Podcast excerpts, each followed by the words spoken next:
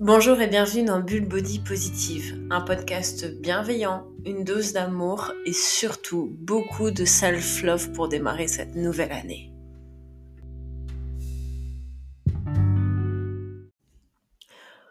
Aujourd'hui, nous sommes le mercredi 4 janvier. Tu te doutes bien que le thème du podcast va être tout simplement on fait quoi en 2023 Enfin, pas on fait quoi, mais comment on va appréhender cette nouvelle année. Tu le sais, fin décembre, c'est l'heure du bilan. C'est l'heure du bilan. On regarde tout ce qui a été positif, de négatif. On essaye d'être dans la bienveillance, de se dire ça, ça a marché, ça, ça n'a pas marché. D'analyser et de se dire, ok, moi, ce que je préfère, c'est surtout de me dire en 2022, voilà les bons moments que j'ai passés et voilà ce que j'ai kiffé. Parce que je trouve que c'est super important de se dire à la fin d'une année, voilà les choses positives qui me sont arrivées. Parce que, est-ce que tu te souviens de ce que tu faisais en janvier, février 2022 Des fois, les photos, les snaps, les choses comme ça font que tu te rappelles et que tu te dis, ah ouais, j'ai fait ça, c'était super cool. Parce que le temps passe hyper vite. Mais pour démarrer 2023, mon meilleur outil pour moi pour l'instant, c'est le projet 50. J'en ai déjà parlé sur Instagram et je t'en parlais ici. Euh, j'ai pas inventé hein, ce projet-là, je l'ai vu d'une vidéo d'une youtubeuse fitness qui s'appelle Mylis, que j'aime beaucoup. Et en fait, l'objectif, il est assez simple, c'est tu prends cette habitude de ta routine, de ta vie, et l'objectif, en fait, c'est un peu de les améliorer. Et au lieu de prendre des résolutions qu'on ne va pas tenir, je trouve ça beaucoup plus intéressant de se dire, ok, en 2022, tu as essayé d'ancrer quoi comme routine dans ta vie et quelles sont les choses que tu as envie d'améliorer par rapport aux choses que tu essayes déjà à l'heure actuelle? Pour te donner un exemple, euh, moi, les sept habitudes que j'ai prises sont à la fois basées sur le sport, l'alimentation et du développement personnel.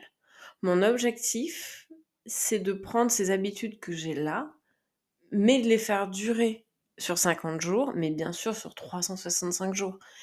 Et mon premier objectif est tout simplement de me dire, je prends ce temps dans cette routine de cette habitude et je l'intègre au quotidien pour moi.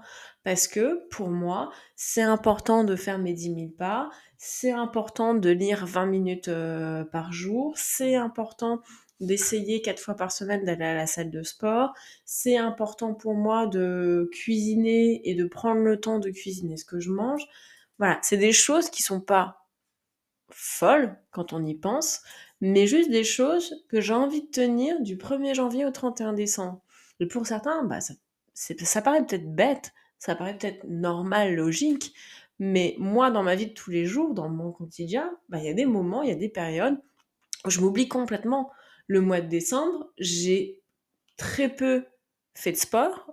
Bon, de un, je m'étais blessée, mais de deux, le boulot m'a pris tellement de place qu'en fait, j'oubliais mon temps de lecture, j'oubliais par moment de manger, j'oubliais tout ça. Et j'ai démarré cette nouvelle année en me disant je veux pas oublier, je veux pas oublier de me dire euh, bah à la place de manger ce midi tu vas travailler. Non, je veux plus faire ça. Et si tu veux, ce projet 50 pour moi c'est c'est un défi, mais c'est surtout un ancrage de bonnes habitudes. Et, euh, et ça, je trouve ça plus important. C'est de me dire pendant 50 jours, il faut que tous les jours, j'arrive à me trouver une heure à deux heures par jour pour moi, pour faire mon sport, pour lire, pour apprendre une nouvelle chose, pour écouter un podcast, bref, pour me dire, au-delà du travail, de l'association, de toutes les choses professionnelles dont j'ai la responsabilité, bah moi, Cyrielle, je fais quoi pour me faire kiffer? Alors bien sûr, il y a les sorties entre amis, il y a ces choses qui sont hyper importantes, mais le temps de moi à moi, il est aussi important. Et ça, j'ai envie de l'ancrer. Et ce que j'aime, moi, dans le projet 50, c'est de me dire, c'est cette habitude, bah, en fait, tu peux les faire comme toi, tu as envie.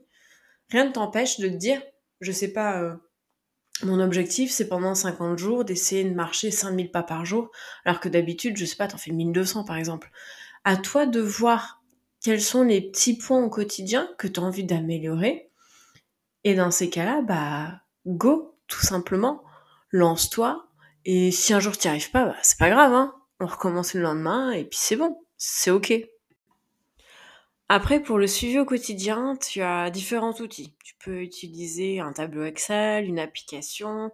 Euh, moi, pour ma part, j'ai mis euh, le tout dans un carnet et tous les jours, en fait, je coche ce que j'ai réalisé, pas réalisé. C'est pas de se juger.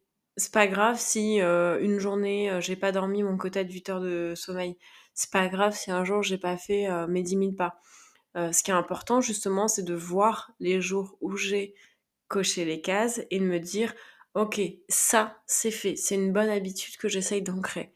Et euh, pour moi, c'est ça ce qui est le plus important. Euh, je trouve que c'est plus sain que de se dire, de démarrer le 2 janvier en se disant, vas-y, cette année, je perds 35 kilos.